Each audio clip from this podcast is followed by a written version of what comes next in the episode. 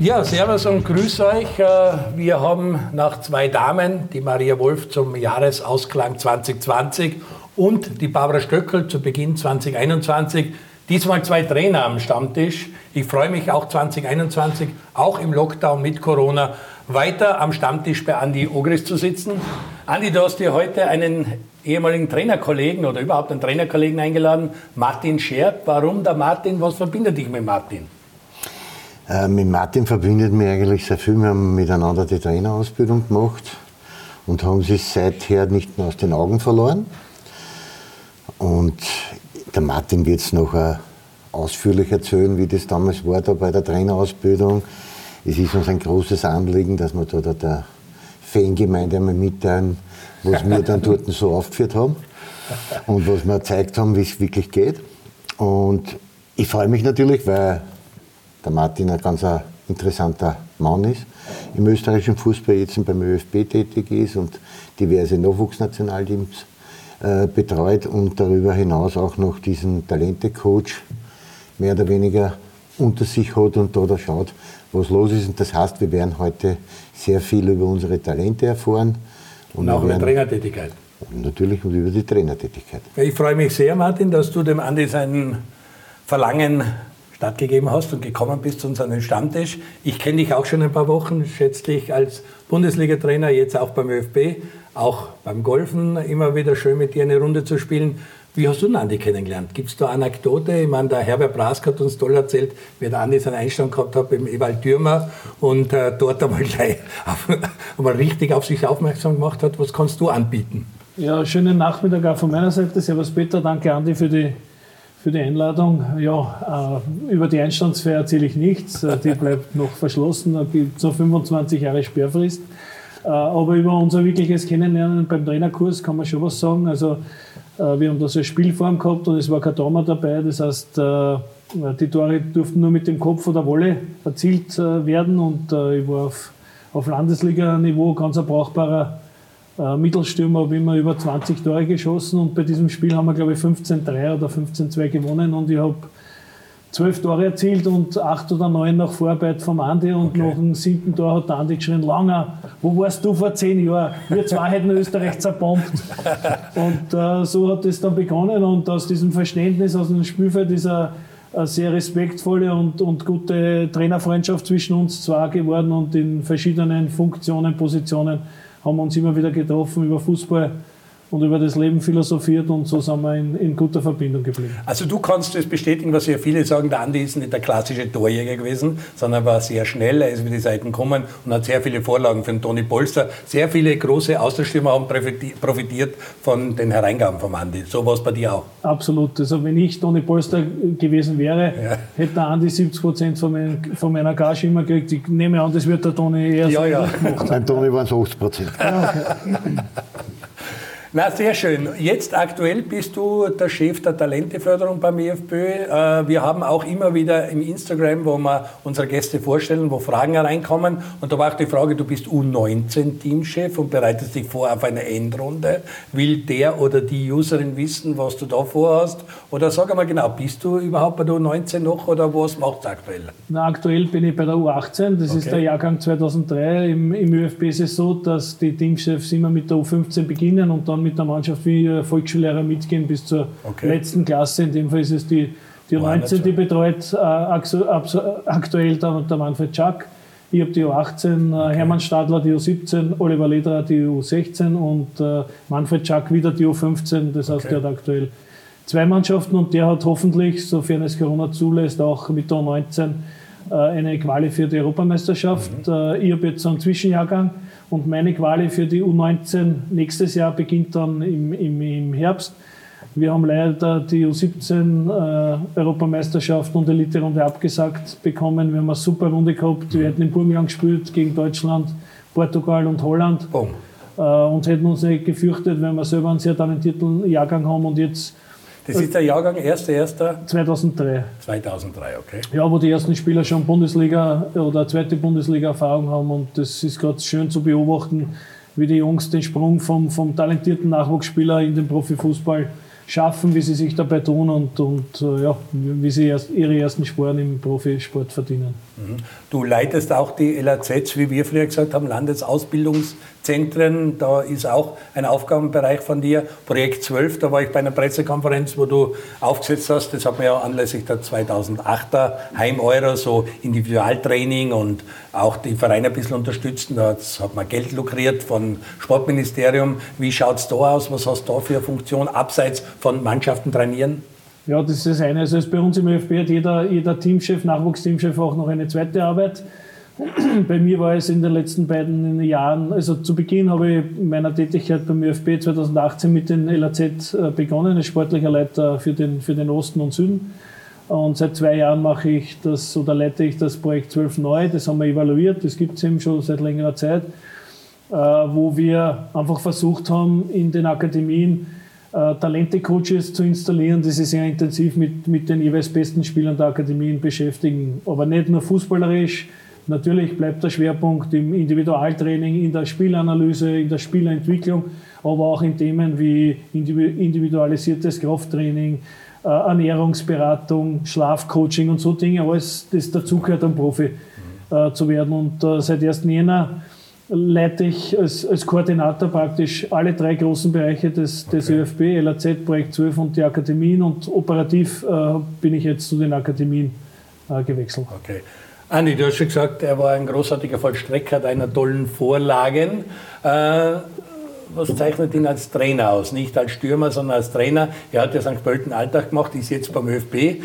Man sagt immer, Teamchef oder beim ÖFB zu arbeiten ist ganz was anderes wie täglich beim Verein sein. Ist das wirklich was anderes? Was äh, passt da super hin zum ÖFB? Sag uns ein bisschen, was deine Einschätzung ist, Martin Scherb. Ja, meine Einschätzung ist, dass er, hat er ja bewiesen, dass er mit, mit seinen Vereinen, wo er bis jetzt gearbeitet hat, durchwegs erfolgreich gearbeitet hat. Und jetzt natürlich auch beim ÖFB viel von seiner Erfahrung mitgeben kann.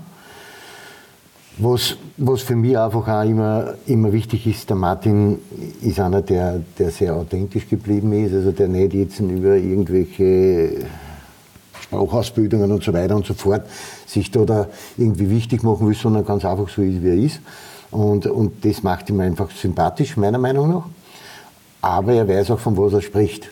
Und das ist auch ein ganz wichtiger Punkt, weil wir haben jetzt noch gerade gehört, was, was nicht alles beobachtet wird, also eben gerade ja. in diesen Talente-Coaching, äh, ob das über die Ernährung geht, über individuelles Training im, im, am Platz draußen in der Kraftkammer. Äh, auch dieses Begleiten dieser Spieler ist sehr, sehr wichtig, weil heute halt viele Einflüsse von außen kommen und da musst halt dann als Talente-Coach die auch damit auseinandersetzen, wenn jetzt ein, Berater den Spieler immer wieder um Eire, du gehst ins Ausland oder du sollst dort hin, dann ist es wichtig, dass du als Trainer oder als, als, als Talentecoach auch immer wieder Vertrauen aufbaust zu dem Spieler selber. Und das ist oftmals sehr schwierig.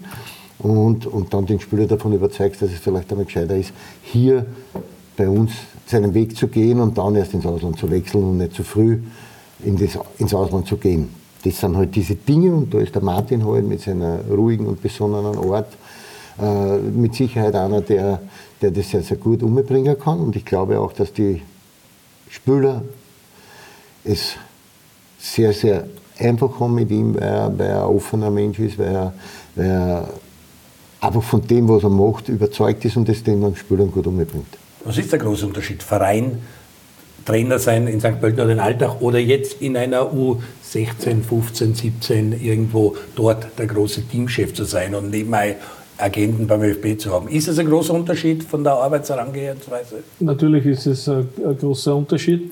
Äh, für mich, für uns ist es wichtig, äh, im, im, aktuell beim ÖFB natürlich Spiele zu gewinnen zu wollen und mit dieser Einstellung gehen wir auch in jedes Spiel. Aber noch wichtiger ist die Entwicklung der, der Spieler. Also für mich als Teamchef äh, ist das große Ziel erreicht, wenn ich in vier, fünf Jahren sehe, aus diesem Jahrgang spielen sechs, sieben Spieler in der Nationalmannschaft oder in internationalen Top-Ligen. Dann haben wir gut alle miteinander, und da ist der ÖFB und die Nationalmannschaft ein Teil davon, dann haben wir alle miteinander gut gearbeitet. Ist es aber so, dass die Nationalmannschaft eigentlich der wichtigste Teil ist und der Teamchef immer vorgibt, ich will jetzt, dass man das System spielen oder ist es so, dass die U15 was anders spielt wie die U17, die U19 und die U21 dann? Oder äh, sollte das eigentlich in einem, seid ihr da in engen Austausch noch nah mit dem Franco Foda und wird das verlangt, dass eigentlich jede Mannschaft ein System spielt oder mehrere Systeme spielt? Na, also von dieser Systematik, von dieser Systemfrage haben wir uns äh, gelöst. Äh, es geht darum, flexibel zu sein. Es geht darum, Spieler auszubilden, die in verschiedenen Systemen spielen können, die in verschiedenen Handlungsanweisungen spielen können. Das heißt, einmal wird höher attackiert, einmal weiter zurück, je nach Spielstand, je nach Gegner, je nach Verfügbarkeit der aktuellen äh, Mannschaft.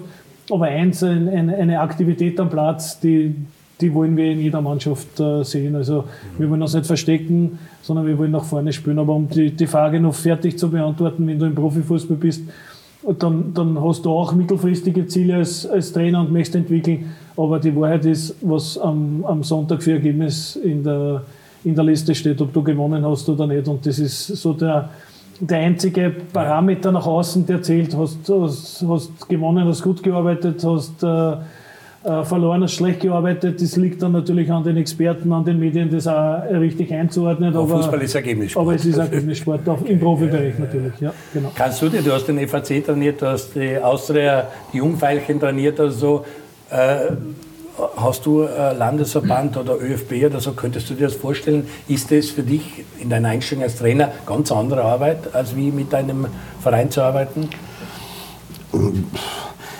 ist mit Sicherheit eine andere Arbeit, weil du, ich glaube, dass du viel, viel mehr Kilometer überspulen musst, weil du deine Spieler beobachten musst. Die sind ja mittlerweile in, in ganz Europa verteilt.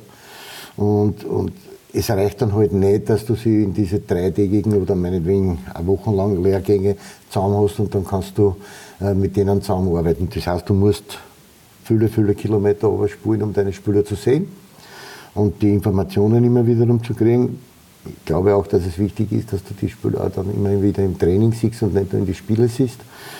Und, und das ist halt ein wichtiger Punkt. Entscheidend ist aber am Ende des Tages dann trotzdem immer, wie entwickelt sich der Bursch? Wie entwickeln sie sich, wenn sie ins Ausland gehen? Was, was, was haben sie dort für einen Stellenwert bei anderen Mannschaften? Sind sie, sitzen sie auf der Bank, spielen sie? Ganz ein wichtiger Punkt. Äh, weil es gibt dann trotzdem immer wiederum welche, die für uns da oder fürs Nationalteam extrem gut sind und extrem wichtig sind, aber vielleicht bei anderen Vereinen gar nicht zum Zug kommen. Mhm. Also auf der Bank sitzen und da teilweise reinkommen. Da muss man halt dann immer wieder abwägen, äh, inwieweit es möglich ist, dass man den dann immer wieder und daher kommt und dann vielleicht auch beim Nationalteam die nötige Spielzeit kriegt um mit einem Erfolgserlebnis zurückzukommen zum Verein und sie dann beim Verein halt vielleicht in die Mannschaft einzuspielen.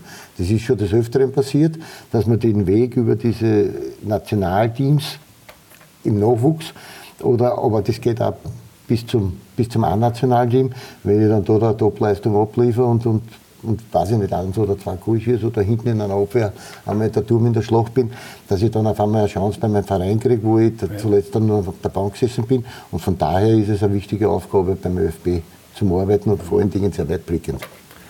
Ähm, die Jahrgänge, wir haben schon gesagt, das ist ein guter 2-3er-Jahrgang. Haben wir lückenlos gute Jahrgänge? Gibt es schwächere Jahrgänge? No, na, wird es wohl geben. Und kannst du sagen, dass man 99,9 Prozent der Talente eigentlich erfasst, weil das jetzt sehr engmaschig ist? Weil wir sind jetzt am Bichler bei der Austria, Golginger bei der Ding. Es gibt immer wieder, die kommen an jeder Akademie und Ausbildungsstätte vorbei und sind einmal, auf einmal da beim Verein der Bundesliga. Wird sowas immer weitergeben oder glaubst du, dass es immer engmaschiger wird und am Ende des Tages nur mehr aus Akademien, LRZs und so die Leute kommen? Also der Anspruch der Talenteförderungseinrichtungen, da sind ja nicht nur wir als ÖFB, sondern die Landesverbände auch dabei, ist es natürlich, äh, die, die, besten Spieler so früh wie möglich zu sichten, sie dann auch entsprechend auszubilden bei guten Trainern unter guten Bedingungen und sie dann weiterzubringen auch äh, in, in die Akademien. Äh, aber der, das kann ich jetzt sagen, der ÖFB hat nicht den Anspruch, alle vollständig erfassen zu können. Und ich, ich denke, dass es immer wieder welche geben muss, die einen anderen Weg äh, gehen. Und ich, ich, bezweifle, ob diese Spieler, wenn sie in der Akademie gewesen wären, äh, diesen, das, das, ist in ihrer Entwicklung extrem wichtig, dass die eben nicht so waren, dass die einen anderen Weg äh, gegangen sind. Und ich finde, das eine schließt das andere nicht aus, aber es werden nach wie vor die, die meisten Spieler, die in den Profifußball kommen, über die Akademien kommen, weil natürlich äh, allein der Umfang des Trainings in einer Amateurmannschaft oft gar nicht zu bewältigen ist. Aber bei dem einen Spieler macht es weniger und der setzt dann den nächsten Schritt mit 18, 19, eben wie wir es gesehen haben beim, beim Wimmer oder beim Bickler, bei der Austria oder beim Sascha Kalajdzic, der jetzt in Stuttgart sehr gut performt und die anderen wachsen kontinuierlich mit. Der Andi hat schon öfter mal angesprochen, wie er aktiv und Profi war. Da hat es einen Cheftrainer gegeben und froh, wenn man noch einen Tormann-Trainer gehabt hat. Mhm. Inzwischen, was alles im Staff ist und auch du weißt es, was sich da geändert hat. Äh, brauchen das die Burgen? Ist es gut? Könnte es mehr sein? Ist es genug? Wie schätzen das an, dass da auf einmal so eine Riesentruppe auftaucht und auf ein Spiel einarbeitet? Naja, der, der Anspruch äh, des, des größten Verbandes äh, in einem Land sollte natürlich schon den Spielern bestmögliche Bedingungen äh, zu schaffen und auch den Spielern zu zeigen, was möglich ist. Das heißt, wir haben schon ein zehnköpfiges Team über, über Teammanager, über Assistenztrainer, Torhüter, Trainer, Spielanalysten und natürlich das notwendige medizinische Personal dazu bis hin zu einem Sportpsychologen bei jedem Team. Äh, und in, bei vielen Vereinen ist die Staff jetzt schon so. Ja, der Fußball hat auch einen gewissen wissenschaftlichen Einfluss. Äh, den gilt es dann einzuordnen. Ich denke, das ist vor allem die, die Aufgabe des, des Cheftrainers, des Teamchefs, sei es im Club oder, oder im Verband, dass der die, die, die Infos, die er von seinen Experten kriegt, vom, vom Athletiktrainer, vom Psychologen, vom Sportwissenschaftler, vom Mediziner, dann einordnet und auch entsprechend wertet. Ja? Weil der eine Trainer legt mehr Wert auf das, der andere mehr Wert auf das. Aber darum ist es auch wichtig, dass, dass, dass dort Trainer sind, die, die einiges an Erfahrung mhm. haben äh, und die wissen, dass der Fußball nach wie vor das Wichtigste bleibt. Aber die Hilfestellungen, der Dominik Dahlhammer, der jahrelang bei uns war, sagt immer, den, den Zufall minimieren. Und, und, und, und das ist es einfach. Wenn ich Infos habe, wie, wie fit oder wie, wie viel mein Spieler aktuell läuft und, und sehe, er hat 20 Prozent weniger als zu einer normalen Trainingsleistung, dann kann ich den aus dem Grund gehen und komme vielleicht auf, er hat eine leichte Verletzung und so weiter. So Dinge sind das. Du hast es ja auch erlebt bei der Austria, warst du ja auch bestens umsorgt und ihr habt ja auch alle Möglichkeiten gehabt. Äh, hat sich schon extrem viel entwickelt von der Zeit, wie du Profi warst, heute wie die Jungprofis aufgefangen sein und welche Rahmenbedingungen da geschafft sind. Es ist eine andere Welt. Es hat sich extrem weiterentwickelt, weil auch das haben wir hier schon des Öfteren angesprochen. Ne? Das ist, es ist von allem extrem weitergegangen. Also es geht jetzt nicht nur über, über die Geschwindigkeit, es geht über die körperliche, es geht auch über psychologische Sachen. Ganz, ganz wichtig, also man überlässt ja nichts mehr dem Zufall. Und, und ist auch gut so, weil, weil es wirklich wichtig ist, heute diesen Spielern diese Möglichkeiten auch zu geben. Es wird heute auch noch immer wieder Spieler geben, die vielleicht keine psychologische Beratung brauchen. Das ist ja so. Man an, Aber man muss es anbieten, weil wenn er es braucht, dass es auch hat. Und dass es von daher, sind wir wiederum dort, was der Martin gerade gesagt hat, die, die, diese Möglichkeiten so zu minimieren, dass der Spieler sagt, ich habe alles bei meinem Verein und ich kriege alles und alles, was ich brauche, habe ich da. Das ist ganz, ganz wichtig. Aber zu unserer Zeit war halt ja, das beste Beispiel ist ja das Ausdauerlaufen. Nicht? Mhm. Wenn du heute äh, ein Ausdauertraining machst, dann, dann wird das alles mit dem GPS, da wird alles überwacht. Du, du rennst nie in einer falschen Pulsfrequenz. Zu unserer Zeit. Jetzt Kassen Hauptallee, eine Stunde lang Arena und Aufwärmen. Gehen wir, volle Maschine. Ich möchte es ja nur ergänzen, was der Andi sagt. Jetzt man darf aber nicht bei allem, wo man sagt, denen geht so gut, die haben alles Erstens, der Weg zum Profi ist ein, ja. ein, ein ganz ein, ein, weiter und ein Riesenschritt. Das Zweite ist, wenn man daran denkt, äh, was, wie viele Leute am Spieler zehren und ziehen und, und was von ihm erwarten, das beginnt einmal bei den Eltern, beim unmittelbaren Umfeld. Das fängt dann beim aktuellen Mannschaftstrainer an, dann beim Co-Trainer vielleicht, dann beim Lehrer in der Schule, beim alten Vereinstrainer, ja. bei den alten Spielern, die am Schreiben, beim Berater, bei der Schuhfirma und so weiter. Und und äh, wenn der Spieler da nicht entsprechend geschützt und gut aufgehoben ist, verlieren sie ja da schon viele, viele Karrieren. Und deshalb finde ich es wichtig, dass wir eben da auch versuchen, über die Position des Talente-Coaches die Spieler äh, wirklich eine, eine Vertrauensperson zur Verfügung zur Seite äh, zu stellen und auf der anderen Seite, äh, dass sie die Spieler auf das Wesentliche konzentrieren können und das einfach versuchen, diesen schweren Schritt zu gehen, weil trotz dass er ein Teamspieler ist in der U16, U17, U18, heißt noch lange nicht, dass der den Sprung in den Profifußball schafft. Das ist mit Abstand der schwerste Schritt, den, den, dieser letzte Schritt. Den, und da braucht man neben, neben, neben viel äh, Kraft, Ausdauervermögen und Talent natürlich auch das notwendige Quäntchen Glück. Wenn ich was sehe, was fehlt und versuche das auch ein bisschen kritisch anzumerken und darum hat mir auch sehr lange gestört, was außer zwei Achter Euro nicht gemacht worden ist, weil das Happelstadion anstreichen. Ja, wir haben in Salzburg, Innsbruck, Klagenfurt schöne Stadien gekriegt, aber wir haben kein nationales Zentrum. Das heißt, die eine Mannschaft fährt nach Bad Erla, die andere fährt nach Vorarlberg, die andere fährt ins Burgenland und so, aber so, dass wir ein Hotel für die Nationalmannschaft hätten, Trainingsplätze hätten nur für die Nationalmannschaft, sei es beim Happelstadion so, Denkt ihr, ist das etwas, was, das haben die Franzosen außerhalb von Paris, das haben die Deutschen, braucht der ÖFB so eine Heimat mit Hotel und allem drum und dran? An dem wird ja Bernhard Neuer, glaube ich, arbeitet auch schon länger dran, aber das ist ja nicht, muss finanziert werden. Und, und also aus, aus, aus, meiner Sicht, als Leiter der, als Gesamtleiter der Lenteförderung absolut. Es mhm. geht einfach um, um, um Vernetzung, um, um, um enge Zusammenarbeit. Und ich weiß aber, dass, dass der ÖFB im Hintergrund sehr stark an, an so einem Projekt arbeitet und äh, das vielleicht in naher Zeit auch realisiert äh, werden kann. Unabhängig vom Nationalstadion, das auch genau, immer durch die Medien genau. geistert? Es geht oder? um eine Art Kompetenzzentrum okay. für, für, für den ÖFB. Uh, Ungarn zum Beispiel hat das, Slowenien hat das, selbst Albanien, viel kleinere Länder und, und das macht schon was mit einem Verband und, und bringt den, den nächsten Schritt nach vorne. Nur, wenn FIFA-Termin ist, ich weiß es aus Ungarn, dann können dort auch keine Jugendmannschaften hin, weil dann ist dort die A-Nationalmannschaft okay. und dann ist es für die A-Nationalmannschaft reserviert, beziehungsweise erst nach, nach einigen Tagen, weil die treffen sich dann dort für ein, zwei Tage, also als Homebase und fliegen dann zu den Spielen, wo sie halt unterwegs sind. Aber äh, es ist einfach absolut notwendig, um, um weiterzukommen, auch als Verband. Ein nationales äh, Kompetenzzentrum. Genau. Gibt es sonst irgendwelche Dinge, die dir eigentlich, wo du sagst, in meiner Ära, wenn ich jetzt schon seit 01.01.2021 die Leitung von dem LRZ und Projekt 12 überhaupt, was ist dir wichtig, wo setzt du deine Ziele, was möchtest du abarbeiten? Ähm, wir haben es ja vorher schon gestreift, also ein, ein großer Punkt ist, erwischen wir alle Talente und zweitens betreuen wir unsere Talente ja bestmöglich. Ja.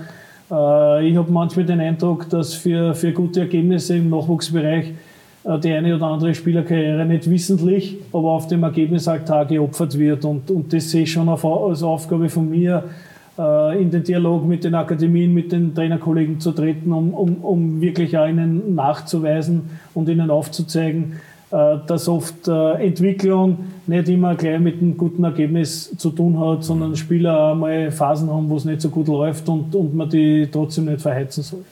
Du bist ja, da, da bin ich, Entschuldigung, Entschuldigung, dass ich da, da bin ich schon bei dir, alles gut. Aber, aber es ist trotzdem so, man muss ihnen trotzdem auch in der, in, schon in der frühen Jugend vermitteln, dass es erfolgsorientierter Sport ist. Und Absolut. wir haben es zuerst gerade gesagt, das ist ein Ergebnissport. Und das nutzt man dann am Ende des Tages nichts, wenn ich sage, okay, wir haben den anderen aber vielleicht gut weiterentwickelt, aber wir sind ergebnistechnisch sind wir dann nicht dort, wo wir hinkehren. Also man muss einer schon ein bisschen auch schon in der Jugend anfangen aufzubauen, ein bisschen einen Rucksack umzuhängen, dass sie volksorientiert arbeiten müssen, dass der erste Platz noch immer der erste Platz ist und nicht, es ist Nein, wurscht, ob ich jetzt ein Dritter oder Vierter bin. Das, das darf nicht sein. Es muss trotzdem auch, weil wir nehmen jetzt so viel Druck von einer weg und dann kommen sie in die Kampfmannschaft aufgrund ihrer Leistungen und dort kriegen sie dann erst den richtigen Druck. Weil dann kommt es erst, weil da ist ja dann jetzt dann kommen die Zuschauer dazu, dann kommt die Presse dazu, die Öffentlichkeit, alles. Und dann ist es eh heftig. Und wenn sie auf das nicht vorbereitet sind, das heißt, wenn du einer das im Nachwuchs nicht mitgibst auf die Reise, dann sind viele dann total überrascht und brauchen ewige Zeiten, um sich an diese Situation zu gewöhnen. Deswegen muss man das im Nachwuchs auch schon ein bisschen mit einfließen lassen. Man muss trotz allem bei allen schützen, alles okay, aber man muss ja noch trotzdem ein bisschen Druck Sagt er da die Erfahrung auch, dass man an der Schnittstelle zu viele Junge verlieren, die dann den Sprung von Akademien, Jugend, guter Jugendspieler in den Erwachsenenfußball dann nicht schaffen? Kommen natürlich auch viele Einflüsse von außen dazu, dass da viele verloren gehen? das hängt natürlich auch ein bisschen von den Spielern selber ab. Ja, nicht, wir, wir dürfen jetzt nicht die Spieler komplett aus der Rechnung nehmen. Also wenn einer, wenn einer wir haben sie im Fußball, wenn einer die Eier hat, dass er sie durchbeißt, dann wird er es schaffen. Die Guten setzen sich dann am Ende des Tages immer durch. Aber es ist natürlich schon so, dass viele Talente an dem zerbrochen sind, dass sie dann mit diesem Druck, der die von der Öffentlichkeit kommt, von den Zuschauern kommt, von den Medien kommt, dass, die dann, dass die dann an den zerbrechen und, und einfach nicht mehr, mehr weiterentwickeln und einfach stehen bleiben. Na, das eine, ganz kurz nur zu, zu, zur Klarstellung, das eine ist, in jedes Spiel, in das wir gehen, ob das die U15. oder 19. Profimannschaft ist, das muss versucht werden, dass man das gewinnt. Ja? Was ich damit gemeint habe mit dem anderen war, äh, der beste Spieler ist leicht ausgeschlagen, spielt was und der Trainer sagt, du musst trotzdem spielen, damit wir das Spiel gewinnen. Mhm. Das meinte ich damit, dass man äh, eine Spielerentwicklung nicht immer vor einem Ergebnis äh, ja. äh, nimmt. Dann. Aber das ist absolut so. Das, das, Gewinnen muss von der ersten Sekunde auch ganz klar drinnen sein, jeden Spieler. Ich will, ich will das Spiel gewinnen, ich möchte es gewinnen und wir reden auch da nachher darüber, warum wir es nicht gewonnen haben und was da schuld war. Ja, aber da äh, kriegt der ÖFB eh sehr viel Lob, weil wir uns für sehr viele Nachwuchs- Endrunden, Elite-Runden eigentlich qualifizieren, weil oft sind nur acht Teilnehmer, 14, 16, das ist ja bei jeder Altersstufe fast leider anders, das ist eigentlich nie einheitlich, dann ist oft der Gastgeber noch automatisch qualifiziert, mhm. nicht so, aber für das, dass es eigentlich über 50 Länder in der UEFA gibt, sind wir eigentlich relativ oft bei den Finalturnieren dabei. Ja, wobei ich muss sagen, ich habe ja vor dem 2-3-Jahrgang noch kurz die 99er mhm gehabt, unter anderem mit, mit Christoph Baumgartner, mit, mit Romano Schmidt, also mit einer sehr talentierten Mannschaft, gute Spieler dabei. Und äh, da haben wir es auch nicht geschafft. In die Elite-Runde ja, aber dann zur, zur Quali, wo sich nur sieben Länder qualifizieren, weil das achte ist das Veranstalterland. Das ist enorm schwer. Also da ist, aber da sind diese, diese Turniere vorher schon, die Elite-Runde fast schon wie, wie Europameisterschaftsspiele. In der U17 ist es etwas einfacher, weil sie 16 Mannschaften oder beziehungsweise 15 dann ohne Veranstalter qualifizieren. Aber es muss unser Anspruch sein und es ist unser Ziel, sich zu qualifizieren, denn wenn wir überzeugt sind, wir arbeiten gut, haben wir auch gute Spieler und dann können wir das am Platz bringen. Das ist, das ist auch ganz klar. Ganz anderer Punkt, äh, wie du noch A-Team gespielt hast, war im 21er-Team oft Leute aus der Regionalliga, die keiner kennt hat. Jetzt habe ich bei dir zuerst ausgekehrt, du bist einer, der schon den Talenten sagt, setzt euch in Österreich durch, bleibt in Österreich so lange wie möglich, aber wenn jetzt her die Baumgartners und, und, und wie auch immer sie heißen, die gehen jetzt schon Weg über Deutschland. Der dockt als 12-, 14-Jähriger schon bei VfB Stuttgart, bei Hoffenheim, wo auch immer an. Äh, Gibt es da eigentlich einen besseren Weg, einen schlechteren Weg? Gibt es da etwas, was man den Jungen mit auf den Weg gehen kann? Ich weiß, du bist einer eher für national, er muss auch schauen, was ist in Holland, Deutschland, wo sind unsere Jungen europaweit? Nein, ich, ich bin jetzt nicht unbedingt dafür, dass jeder da den Weg über Österreich machen muss. Aber es hat halt die Vergangenheit gezeigt, dass, dass sehr viele Talente, die wir gehabt haben, oder zum, mit, mit 15, 16 Jahren Riesentalente waren und wo wir gesagt haben, das ist, der ist auf einem super Weg, auch dann verloren gegangen sind. Die sind den Weg ins Ausland gegangen und, und haben es dann halt dort nicht geschafft. Die haben heute auf der Autogrammkarten zwar drei Vereine stehen, die, was mit der Zungenschnalzer waren, dort nicht eine Sekunde gespielt. Dann ist es für mich vielleicht dann auch manchmal der falsche Weg, und zu früh gegangen und vielleicht oder den Weg über Österreich zu schaffen und sich damit dort in einer Kampfmannschaft dann richtig durchzusetzen und dort auffällig zu werden und dann den Schritt ins Ausland zu machen. Manchmal ist es zu früh. Es gibt aber auch natürlich genügend Beispiele, die sehr früh ins Ausland gewechselt sind und den Weg dann geschafft haben über, die, über, über Deutschland, Holland. England, Holland, was auch immer. Was ist deine Meinung dazu? Gibt es da einen richtigen oder falschen Weg? Oder Nein, es, es, gibt nicht die eine Autobahn zum, okay. zum Erfolg, zum Profi. Äh, Andi hat es ja schon angedeutet, es ist sehr individuell, es ist von der Persönlichkeit des Spielers abhängig. Der eine braucht es nur dieses äh, soziale äh, Leben zu Hause im, im Geist der Familie bis 18 und der andere schafft es mit 15 schon, dass er weggeht oder mit 16 dann, wenn es erlaubt ist, ins Ausland, ins EU-Ausland zu gehen, äh, dort anzudocken. Also ich glaube, es ist sehr unterschiedlich. Es gibt nicht von uns und von mir persönlich auch nicht die Empfehlung, sondern es ist sehr individuell. Also wenn mich dann Spieler fragen, die ich schon länger kenne, deren Umfeld ich kenne, deren Persönlichkeit ich schon länger kenne, dann gibt es von mir schon äh, auch eine klare Empfehlung, mach das oder mach das, aber äh, generalisieren kann man das auf keinen Fall. Aber lass uns ein bisschen äh, deine Erfahrung so teilen werden. Gibt es Länder, ist Holland besser wie Deutschland, ist der HSV besser wie VfB Stuttgart? Gibt es richtig gute Vereine? In Österreich würde ich sagen, ich würde meinen Buben zu Red Bull Salzburg bringen, weil das ist, glaube ich, momentan das Maß aller Dinge. Aber gibt es jetzt in Deutschland, Holland oder in England oder in Frankreich irgendwelche Vereine, wo du sagst, das ist ein besonders auffällig guter Verein oder ein gutes Land für junge Leute aus Österreich? Na, vorab einmal wichtig, Red Bull, Sprache Deutschland. Äh, Red Bull macht eine hervorragende Nachwuchsarbeit, ja. aber ich, ist, das ist ebenfalls bei Rapid, äh, bei Austria, bei Admira, bei St. Pölten im Westen, bei den Vereinen, beim LAS kommen sehr viele gute Spieler nach. Also äh, Red Bull hat ein Benchmark gesetzt, mhm. auch im Nachwuchs. Und, und auch über die Grenzen hinaus. Genau, und äh, das war aber Anlass für viele Akademien, für viele Vereine da auch nachzujustieren äh, und selber dann sich zu stärken und das ist absolut äh, gelungen. Ich persönlich äh, würde einen Sprung mit 16 nach England oder Italien bei den meisten Spielern, es gibt auch Ausnahmen, eher nicht machen. Mhm weil die Sprache dazu kommt? Oder? Ja, auch, aber weil dort halt äh, pro Verein 15 Spieler kommen und wer halt die zwei das überleben, ist, ist okay. unter Anführungszeichen Die Auslese ist extrem hart. Genau. Also ich, ich denke, dass in Deutschland, auch in Spanien und in Holland dann mehr auf den mhm. Spieler individuell eingegangen wird und, und, und der dann entsprechend gefördert wird. Aber wie gesagt, es ist individuell und, und es ist sehr verschieden, weil wir haben Spieler, die sind nach England gegangen, wie der Weimann, der ist noch immer dort und spielt in der Championship, glaube ich, in der zweiten Liga dort Bristol. und setzt sie durch. Und, also, und die anderen kommen wieder zurück und haben sie nicht durchsetzen können. Also ja, das ist ein Thema, das wir auch nach der Pause noch besprechen möchten, weil Rapid plant ja gerade Akademie, soll man Internat machen, soll man nicht Internat machen, ist Heimschläfer und solche Dinge, die dich ja auch beschäftigen, dass du uns da ein bisschen was erzählst, wie der österreichische Fußball allgemein aufgestellt ist. Wir gehen kurz in eine Werbepause, sind aber gleich wieder zurück. Bleiben Sie dran am Stammtisch bei Andi Ogris. Heute zu Gast Martin Scherb vom ÖFB.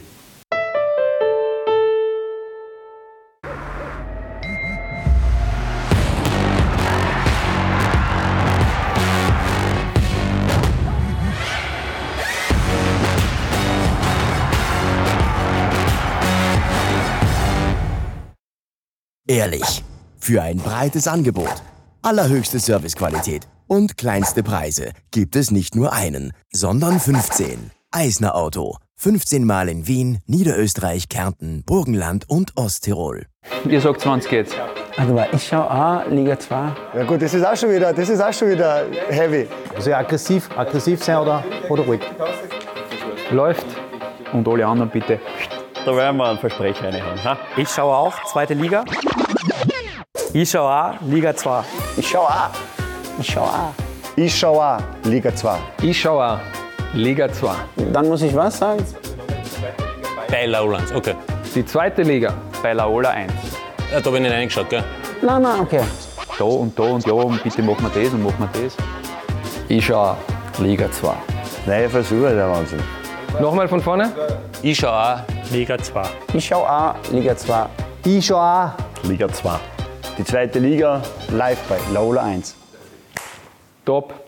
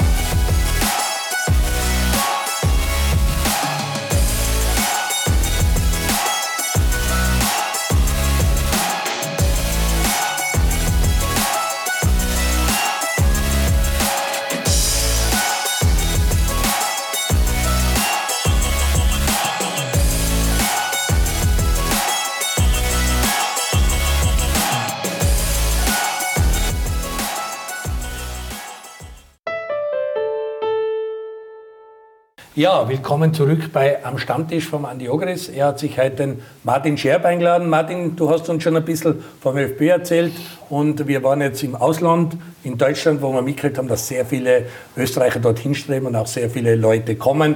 Der Andi hat gesagt, es ist nicht wichtig, dass sie dort im Kader sein und am Bankel sitzen, sondern Stammspieler sein, dass man dort drankommt, weil wenn du nicht drankommst, bist du wahrscheinlich bei uns besser aufgehoben und spielst Wochenende für Wochenende. In Österreich hat inzwischen, das muss man Frank Stannach zugutehalten, das hat in Hollerbrunn angefangen und ist dann weitergegangen, wie auf einmal die Akademien interessant geworden sind. Wir sind fast schon fast zu viele Akademien. Andererseits gibt es eine in Mattersburg, was passiert da, muss Land einspringen, wie auch immer. Und wir haben eine Vorzeigeakademie, das ist Red Bull Salzburg. Was die machen, ist komplett richtungsweisend, ist, du hast gesagt, der Benchmark. Was kann man sich von denen abschauen und wie wird Österreich weiter von diesem System Red Bull profitieren? Na, es gibt auch da zwei Ansätze. Also Red Bull hat einmal die infrastrukturellen Voraussetzungen. Sie haben ein sehr gutes Personalauswahlverfahren. Nicht umsonst sind viele Trainer, die bei Red Bull im Nachwuchs waren. Im Paradebeispiel Marco, Marco Rose jetzt in der deutschen Bundesliga. Also auch da wird sehr gut äh, gescoutet und sie setzen ihre Möglichkeiten äh, gut um. Äh, sie legen aber den Fokus nicht nur auf Österreich, sondern weltweit, wie man sieht, welche Spieler rauskommen, wie, wie, wie gute Spieler dort, äh, die Spieler dort ausgebildet werden. Äh, andere Akademien haben den Vorteil, sie geben den Spielern mit 14, wenn sie zu ihnen kommen, auch die Gewähr und die Zusicherung, dass sie bis zur U18 bei ihnen spielen können und sie entwickeln können. Bei Red Bull äh, wird man den einen oder anderen Spieler aufgrund der Mannschaftsstrukturen dann im Laufe der Jahre verlieren. Aber die, die es dann nach Liefering oder zu, zu Salzburg in die erste Mannschaft schaffen, die haben einen Riesen gemacht und die kann man eigentlich blind dann in fast in jedem Verein äh, der Welt nehmen. Also es sind einfach zwei verschiedene Ansätze. Und äh, da werden auch kleinere Akademien ihren Weg finden, ihren regionaleren Weg ja. und dafür die Spieler be besser positionieren und ihnen die Aussicht geben, dann, dass der in, in Kärnten beim WRC oder in Altach oder bei, bei Innsbruck dann spielt. Und ich denke, auch da gibt es nicht diesen einen Weg, sondern auch da gibt es mehrere Wege, wo man, wo man zu Erfolgen kommt. Und das sieht man auch, wie viele Spieler aktuell in den letzten Jahren in, aus den Akademien in die Bundesligamannschaften gekommen sind. Aber das Thema Internat ist schon immer ein Thema auch, weil Ajax hat immer Internat gehabt, dann aber aufgeben. Rapid überlegt, machen wir die Champions-Version mit Internat, die ohne die Europa League-Version ist quasi ohne Internat. Wie bist du da? Äh, Gibt es da eine klare Präferenz? Sollten die 24 Stunden beim Verein sein am Fußball? Auch das ist wieder jetzt ein äh, zweischneidiges Schwert, weil, weil, weil, es gibt dann trotzdem den Spieler, der, der sein privates Umfeld braucht. Der braucht oft noch das Abendessen mit der Familie, der möchte daheim in sein Bett schlafen, der möchte am nächsten Tag in der Früh aufstehen, dann geht er halt wieder zum Training und ist meinetwegen dann den ganzen Tag vor Ort. Äh, die gibt es und da gibt es welche, die vielleicht für das dann wirklich gut ist, wenn du sie aus ihrem privaten Umfeld rausnimmst und in ein, in ein Internat einsteckst und dass sie sich dort wirklich auf Fußball komplett konzentrieren können, weil wir wissen alle, dass, dass viele, viele Fußballer in der heutigen Zeit mit Migrationshintergrund äh, bei uns sind und, und der Druck der Familie natürlich immens groß ist, dass der aus dem Fußball was wird. Mhm. Äh, wir wissen auch, mit da ist oft gut, ein Paradebeispiel mit, mit, mit Marco Arnautovic ja. nicht, was der für einen Schwabanhänger hat, für wen man alles sorgen muss. Sagt in Wahrheit für die ganze Familie. Das ist ja so, der hat es geschafft. Aber das wird sich nicht bei allen ausgehen. Und ich habe genug Spieler miterlebt bei mir, wie ich bei der Austria in der Akademie gearbeitet habe oder dann halt auch bei den Amateuren und Young Violets, wie sie jetzt noch heißen. Da sind viele dabei, die im, im immensen Druck schon von Familienintern haben. Und da ist es vielleicht dann manchmal gut, wenn man die rausnehmen kann. Man hat sie in einem Internat und der kann sich wirklich auf das alles konzentrieren und kriegt nicht immer permanent Druck von der Familie. Und, und, und, deshalb ist es auch ganz wichtig für den Spieler einerseits, wo kann ich mich sportlich gut entwickeln, aber andererseits passt das Soziale, das persönliche Umfeld für mich. Weil den einen macht es nichts, wenn er mit 15 weg ist und nur am Sonntag oder am Samstag nach dem Spiel heimkommt und für den anderen ist es extrem wichtig, dass er, dass er sein gewohntes Umfeld hat. Der Vorteil natürlich für die, für die Akademien ist es, äh, mit, mit, mit Schule und Training besser koordiniert zu sein. Du kannst am Vormittag einmal trainieren ja. oder am drei Nachmittag, wenn du alle da hast. Also das ist natürlich der Vorteil, aber die Entscheidung ist wieder weder wer gezwungen, nach Salzburg zu gehen oder bei Rapid oder bei der Austria zu spielen, sondern es entscheiden ja Gott sei Dank alle nach wie vor frei. Und da muss man halt alles mit einspielen lassen, nicht nur nicht nur die mögliche sportliche Entwicklung, sondern auch die Entwicklung in der Persönlichkeit. Aber, aber es, du hast es ja angesprochen, es gibt immer regionale Ausbildungszentren, wo es eben die Leute haben, weil sie nur 15 Kilometer oder mit dem Radl sogar zum Training fahren können. Dann gibt es halt einfach wirklich Leute, die müssten durch ganz Österreich reisen und da ist wahrscheinlich, man muss ein Internet anbieten, sonst geht es Genau. gar nicht, also wird es individuell gehandhabt. In zu eurer Zeit war Österreich noch nicht unbedingt eine Ausbildungsliga, sondern wir haben uns sehr viele Legionäre eingeholt und und und. Da haben die Norweger schon alle zugearbeitet für Rosenborg Trondheim und haben so gesagt, wir seien stolz, wenn wir einen ausbringen, der wird bei Trondheim was und wird dann international was. Und Trondheim war einfach Benchmark für Norwegen. Äh, wie sind wir da aufgestellt? Sind wir, sind wir gut aufgestellt oder ist, ist das ist immer ist mehr Segen oder Fluch, das was Red Bull Salzburg macht, weil sie entweicht der Konkurrenz, sie sind um so viel besser aufgestellt und sollten jetzt in der Champions League spielen, kann wer anderer Meister werden. Können Sie die anderen da hochziehen? Wie siehst du das als ÖFB-Mensch? Ihr Fluch oder Segen Red Bull Salzburg als Kampfmannschaft? Nein, überhaupt nicht. Also da Nur ganz Segen. klar nur Segen, weil eben im Zuge von, von Red Bull haben sie, haben sie alle anderen noch einmal mehr anstrengen müssen, haben sie Vereine neu aufgestellt, so wie es der Lask in den letzten Jahren gemacht hat, der jetzt erster Verfolger ist, wie, wie der WRC mit, mit Dietmar Riegler überragende Arbeit leistet, äh, sehr viel in den Nachwuchs investiert. Äh, wie Rapid jetzt wieder den Sprung schafft, die Austria in der Talsohle ist und, und auch wieder den Anschluss finden wird, Schrägstrich muss als, als, als Austria.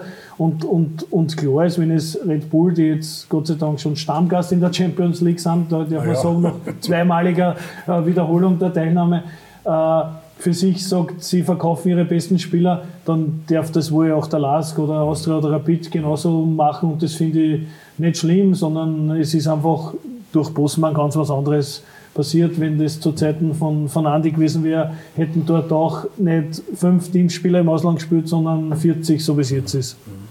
Ähm, weil ich zuerst in meinem Nebensatz Burgenland erwähnt habe, wir haben eigentlich in Österreich gut verteilt die Bundesliga-Vereine. Jedes Land, WRC mit Alltag, Wacker Innsbruck, da ist jetzt halt WSG Tirol dabei. Äh, muss man sich Sorgen machen um den Standort Mattersburg, um diese eigentlich schmucke Akademie? Äh, wie äh, kann da der ÖFB mithelfen? Wie muss das Land Burgenland mithelfen? Wie geht es dir mit dieser Akademie in Mattersburg? Ja, die Akademie, äh, die, die Anteile, die der SV Mattersburg an der Akademie gehabt hat, das war immer Land, Stadt Mattersburg Fußballverband. Äh, Die hat jetzt das Land Burgenland äh, übernommen und die Informationen, die wir haben und auch nach den Gesprächen mit den Verantwortlichen machen uns alle sehr zuversichtlich, dass äh, die Akademie in Mattersburg, die eine, eine Vorzeigeakademie ist, von der Infrastruktur her, von der Rasenqualität her, auch von der Ausbildungsschiene, die dort angeboten wird, dass die, dass die weitergeht. Die leitet ja jetzt der Hans Pfütze interimistisch als Sportdirektor auch und äh, die suchen einen neuen sportlichen Leiter. Und ähm, es macht ja Sinn, dass regional äh, in ganz Österreich die Akademien aufgeteilt sind, dass eben nicht alle Kinder schon mit 14 ins Internat müssen oder hunderte Kilometer zu einem qualifizierten Training auf diesem Top-Niveau fahren müssen. Gibt es da ein paar weiße Flecken oder bist du happy, wie das über Land verteilt ist? Seien wir gut aufgestellt, oder? Also bei, bei allem, was ich sage, ist, dir was. Bei, bei allem, was ich sage, es ist gut, das darf man nicht den Fehler machen, wie man glaubt, oder man klopft sich selber auf die Schulter. Es ist, es ist ein Status quo, aber wenn man schon aufhört und sich feiern lässt, ist in allen Bereichen schon der erste Fehler passiert. Also es ist immer ein Prozess, es muss immer weitergehen, man muss immer wieder äh, evaluieren, sich Spiegel vorhalten, ist es noch gut, wie was wir machen oder können wir was anderes machen. Grundsätzlich sind wir gut aufgestellt, aber es gibt ja laufend Bestrebungen, der eine Verein will Akademie dazu nehmen, der andere ein bisschen weniger machen und so weiter. Und da versuchen wir natürlich auch diesen, diesen Gedanken der, der Regionalität weiter aufrecht zu halten, der vor allem aber in den LAZ wichtig ist, weil da die Kinder ja schon mit zwölf Jahren hinkommen. Und, und, und da war immer das große Ziel, nicht länger als eine halbe Stunde zum, zum Training zu fahren, weil im Internat mit zwölf Jahren geht ja eh kaum wer, Gott sei Dank, wie ich als Vater sagen darf. Ja, super, Ja. super, super. War ja auch, Entschuldige, war ja auch lange Zeit ein Problem von Rapid, dass man einfach dort in Hütteldorf keine Trainingsmöglichkeiten gehabt hat, die in die Südstadt oder was auch immer. Also das muss wegkommen, dass man so lange durch die Gegend fährt oder durch halb Wien fahren muss zum Training. Andi, ähm, was ich zuerst angesprochen habe, diese Durchgängigkeit, dass der Teamchef ein System vorgibt und die 21, 19, 17, 15, die das alle spielen sollen. Äh, macht sowas Sinn? Soll sowas sein? Oder sollte man einfach wirklich inzwischen viel mehr Systeme drauf haben, auch während des Spiels Systeme wechseln können? Kann man sich da verkopfen? Wie ist eine ganze Situation, was ein österreichischer Fußballbund vorgeben soll an die Nachwuchsmannschaften? Na, also ich finde es ich, ich gut so, wie es ist. Also, dass wir nicht jetzt diese Durchgängigkeit haben vom A-Nationalteam nach unten hin, dass da alle wirklich alle Mannschaften dasselbe System spielen sollen. Finde ich gut, weil, weil es trotzdem jahrgangstechnisch immer was anderes ist. Du hast ja vielleicht auch manchmal gar nicht die Spieler zur Verfügung, äh, um jetzt ein, äh, eine Viererketten zu spielen, dann spielst du vielleicht eine Dreierketten, was der Mannschaft oder dem Spielermaterial, das du hast, viel besser ins Gesicht passt und dass wir dann da dann nicht die Durchgängigkeit haben und gezwungenermaßen jetzt in einer Viererketten spielen, das finde ich extrem gut. Für mich ist es auch irrsinnig wichtig, je mehr Systeme die Burschen spielen können, umso leichter tun das sie am Ende des Tages.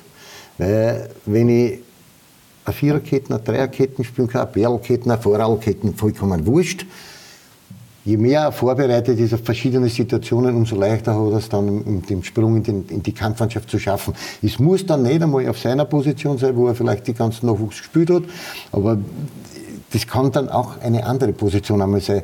Wenn du heute der ganzen Nachwuchs immer nur links hinten gespielt hast, dann wirst du wahrscheinlich Probleme kriegen, wenn jetzt links vorne mal einer ausfällt, du kannst dann die Position nicht spielen. Du bist eben nur für links hinten geeignet. Und wenn wir jetzt noch mehrere Situationen oder mehrere Variationen in unserem Spiel haben, und das haben wir ja vorige Woche auch mit der Barbara besprochen, dass ich das extrem gut finde, wie es der Franco macht, weil er halt darüber hinaus jetzt noch ein, noch ein Marcel Kohler, der die Defensive richtig gut eingestellt hat, aber wir uns in der Offensive viel variabler agieren mit dem Nationalteam und das merkt man halt einfach. Und wir können einfach mehrere Systeme spielen, in der Offensive, aber auch in der Defensive und bleiben trotzdem immer schön stabil.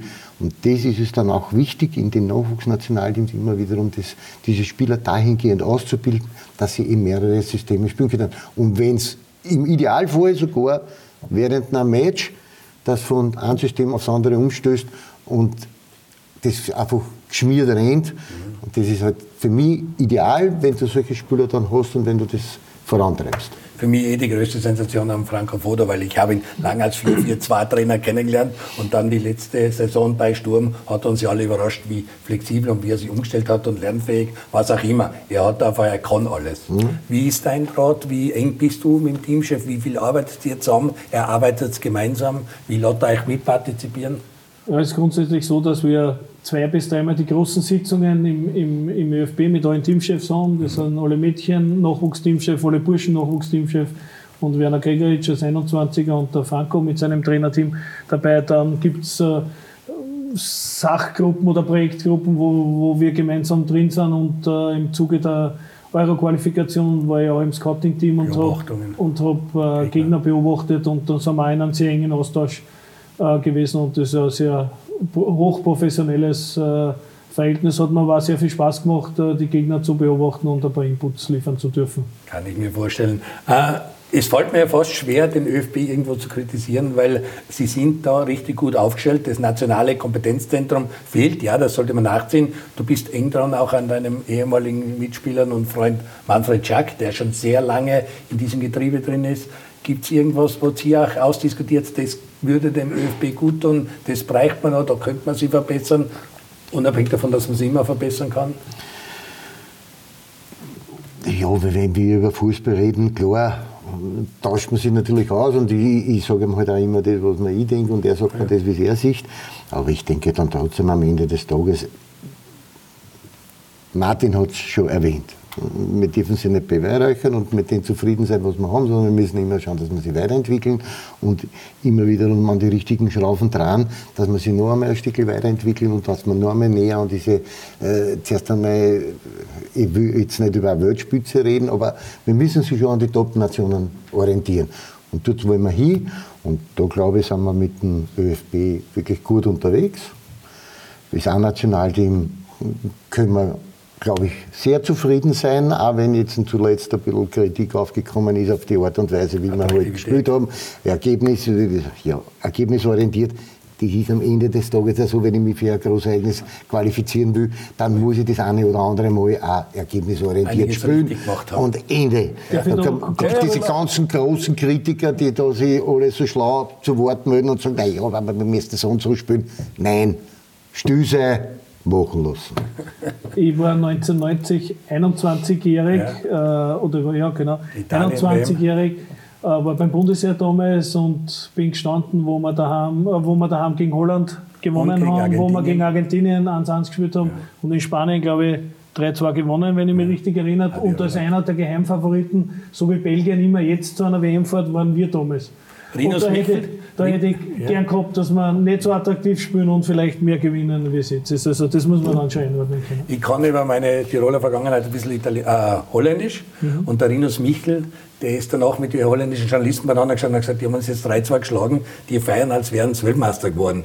Äh, wenn wir 3-2 gewinnen, dann putzt das in Holland jeder weg. Wir können erst feiern, wenn wir unten was reißen in Italien. Aber in, in Österreich habe ich das Gefühl, die sind jetzt schon Weltmeister, weil sie uns 3-2 geschlagen haben im Testmatch. Also das war dazu mal die Erwartungsgehaltung. Genau. Für die jüngeren Zuhörer oder Zuschauer Ja. jetzt, Andi Ogris hat mit seinem Tor gegen die USA damals für ein Highlight äh, gesorgt, mit diesem Sololauf über das ganze Feld. haben wir auch immer wieder mal Genau. am Stammtisch, da So können es. sehr viele Genau. Erinnern. Also, das ist auch jetzt in Lockdown-Zeiten fein, weil es immer wieder mal auf ORF 3 zu sehen ist, habe ich fast gesagt.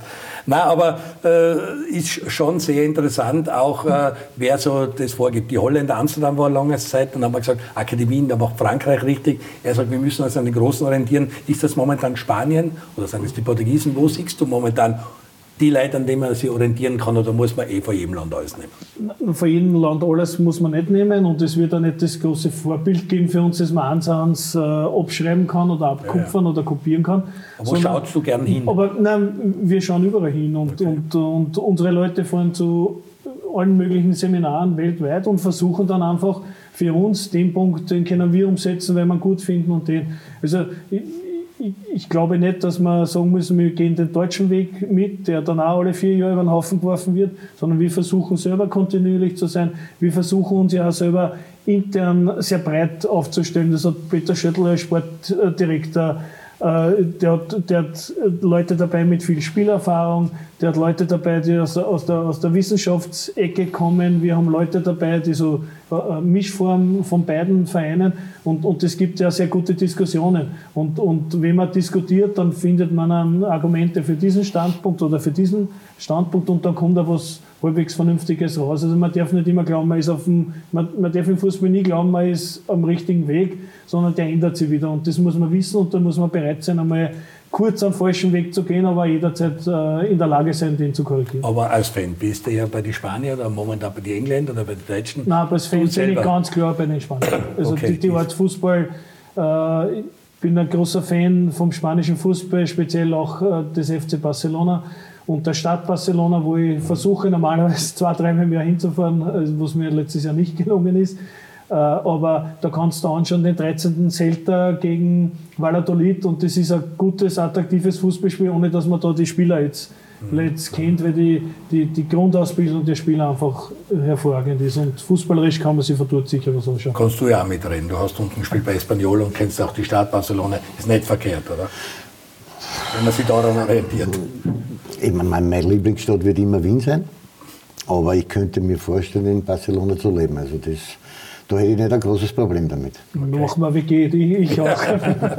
Ich komme euch besuchen, Ja, machen wir einen Stammtisch. Stammtisch, genau. Super. So. Super. Ähm, äh, die Gunst der späten Geburt, im November, Dezember, gibt es da bei den Jahrgängen, gibt es da irgendwas zu sehen? Macht Corona was mit den Buben? Habt ihr den gleichen Zulauf wie davor? Habt ihr so Probleme wie der Skiverband, dass einfach das alles teurer wird und Internat teuer wird? Wo ist da eigentlich momentan? Oder ist es eh wie immer, dass die Leute, zum, die Buben, Mädels zum Fußball strömen und der, der Nachschub eigentlich enden wollen und nicht enden wollen ist? Strömen ist, ist vielleicht zu viel gesagt, aber noch muss man sich keine Sorgen machen.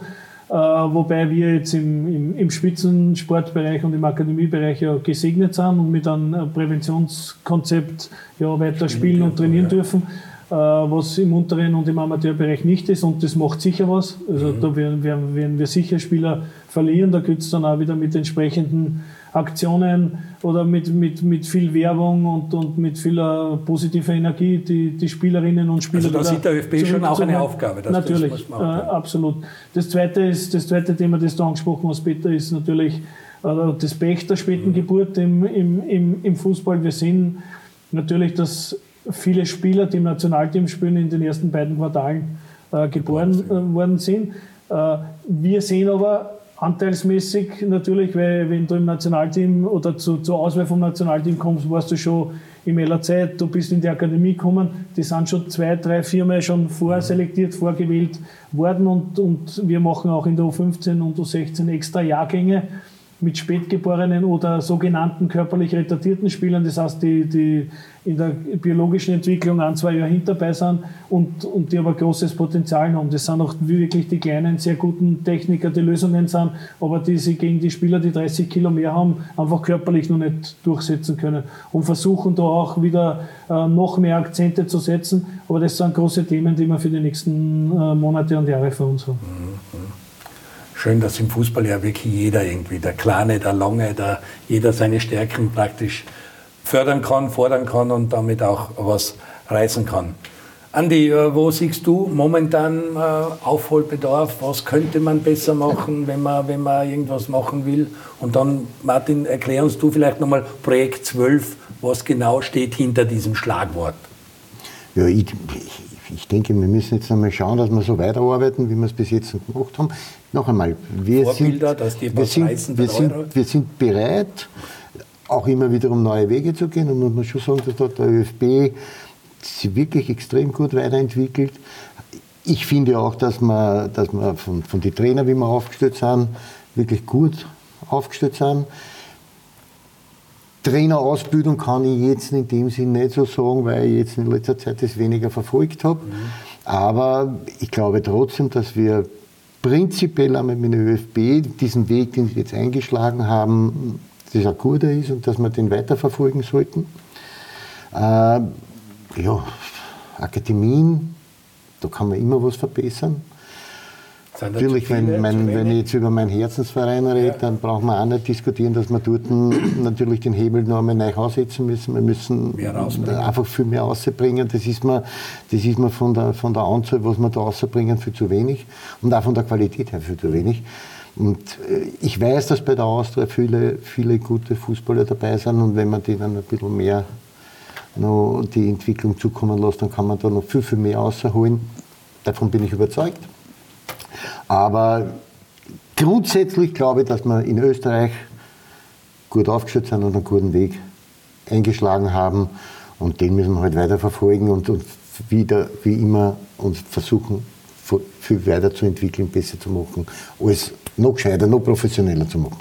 Klingt gut. Also das heißt, man hat wirklich eine gute Basis, um auch für die nächsten Jahre abzuliefern.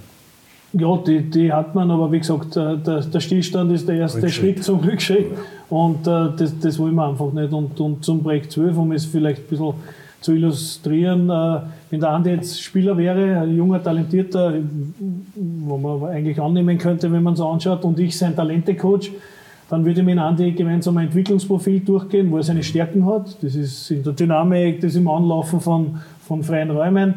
Äh, seine Schwächen muss man natürlich mit der Lupe suchen, aber das wäre vielleicht das Umschaltverhalten, geht das Umschaltverhalten nach Ballverlust, da bleibt er mal zu oft stehen. Dann besprechen wir das gemeinsam. Äh, Dann sind die Spiele, äh, wir haben eigenes Videomaterial und ich schaue mir dann mit Andi an. Andi, schau, da bist du super reingegangen, der Moment, wo, wo dann der Braska, der den Ball gespielt hat, der war perfekt, aber weil du ihn gezwungen hast. Aber du hast zweimal. Genau, du hast dann zweimal im 1-1 den Ball verloren, was wir wollen, weil wir wollen, dass du trippelst da vorne und Risiko nimmst, aber du bist stehen geblieben und hast deinen Gegenspieler nicht attackiert und das muss besser werden, weil dann kann der nicht den ersten Raum von uns anlaufen. So, das ist immer eins. Dann machen wir Blutabnahme mit Andi, sehen, er geht noch zu oft zum, zum Fastfood, ins Fastfood-Restaurant und ihr müsst mehr Gemüse essen, dann besprechen wir das mit ihm und so ist die Arbeit des Talente-Coaches jetzt ein bisschen Der gläserne Fußball am Ende Ja, absolut. Das ist aber so. Wir sehen an der Laufleistung, wie viel, in welchem Tempo läuft, wie viel im Spiel in diesem Tempo läuft, können daraus dann auch äh, Trainingsreize für ihn äh, feststellen und, und all diese Dinge machen halt die Wissenschaft.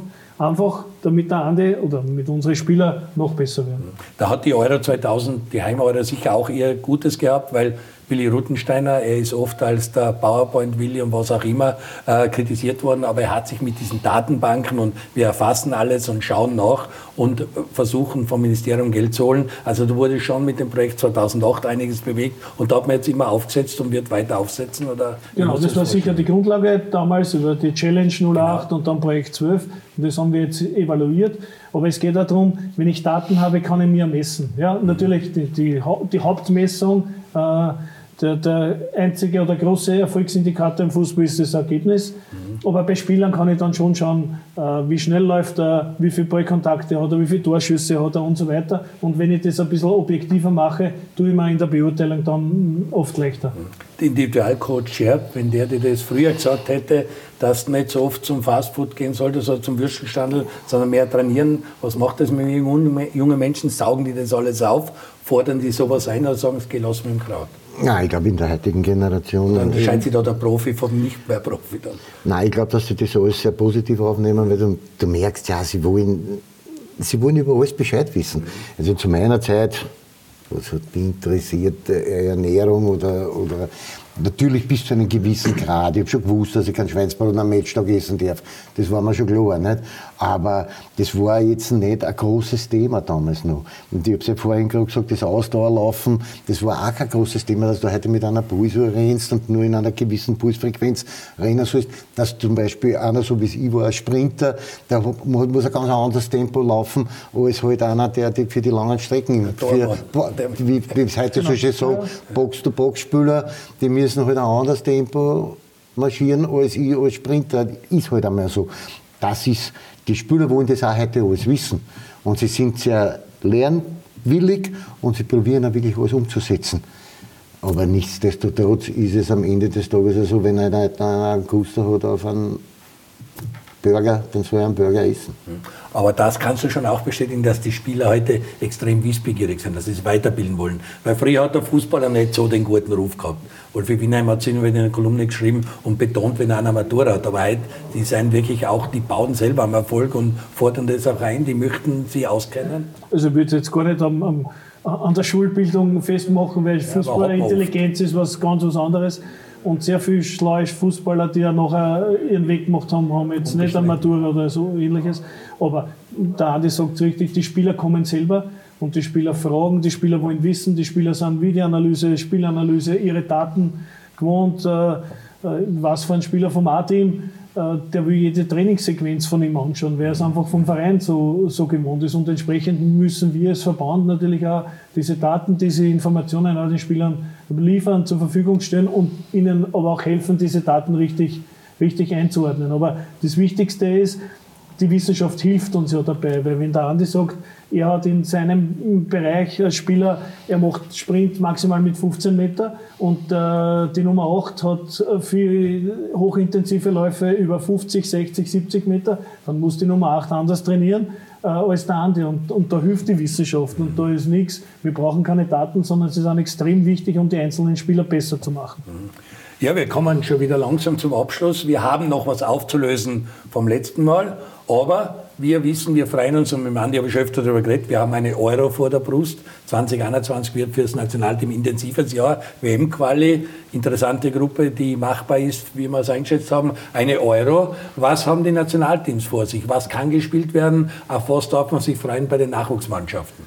Ja, mit Stand heute, also Mitte Jänner, ist die U19 von Manfred Schack, die spielt die Elite-Runde und hoffentlich auch eine, qualifizieren sie sich und spielen dann bei der Europameisterschaft. Äh, alle anderen Nachwuchsmannschaften sind in der, in der Warteschleife. Das heißt, wir haben äh, Mini-Turniere, aber im freundschaftlichen Bereich. Und ab Sommer geht dann U17 und 19 Quali neu wieder, wieder, wieder los. Und äh, wir hoffen natürlich, dass wir nach einem Jahr ohne große Bewerbsspiele auch wieder aber die Jungs, die Spieler, die Burschen und die Mädchen, unsere Mädchen-Nachwuchsteams sind ja auch sehr erfolgreich, nicht nur das A-Frauenteam, sondern auch die Mädchen-Nachwuchsteams, dass wir da wieder an die letztjährigen Erfolge alle anschließen. Das heißt, ihr arbeitet auch an einem Plan B oder C, wenn jetzt Quali-Spiele nicht stattfinden können, dass Mini-Turniere oder Untergrund genau. Also Plan A für meine Mannschaft, für die U18 ist es im März ein, ein Mini-Turnier in Deutschland äh, mhm. zu spielen. Wenn es aufgrund der Reisebeschränkungen nicht möglich ist, dann bleiben wir in Österreich und spielen dort gegen eine Zweitligamannschaft, wie wir es auch schon im Herbst gemacht haben. Das passt vom Niveau her ganz gut. Ja, Andi, uns hat letztens die Barbara Stöckel ziemlich ratlos zurückgelassen, weil sie gesagt hat, äh, sie würde doch lieber den Messi wie den Ronaldo zu sich zum Tag holen. Und dann wollte sie irgendeinen Bayern-Spieler holen, einen kroatischen Bayern-Spieler. Wir zwar sind da gesessen wie die begossenen Pudel, haben nicht gewusst, wen es meint. Sie hat es verwechselt, das war der Luka Modric. Also Luka Modric äh, von Real Madrid, der hoch dekoriert, war, eben auch ein Weltfußballer, den hätte sie gern bei ihr im Tag gehabt. Äh, ist das auch aufgelöst? Wären wir sicher nicht draufkommen, weil mit Bayern haben wir den noch nie in Verbindung gebracht. Andi, ich danke dir wieder. War wieder sehr, sehr kurzweilig, weil eben zwei Trainerexperten da sind. Danke, Martin, dir alles Gute mit deinen Nachwuchsmannschaften und deinen Projekten, die beim ÖFB ausfüllst. Und ihr bleibt mal gesund. Äh, Corona wird uns weiter fordern. Negativ bleiben, positiv denken. Dann sehen wir uns wieder nächste Woche am Stammtisch. Wir haben wieder einen sehr speziellen Gast, aber dazu mehr nächste Woche.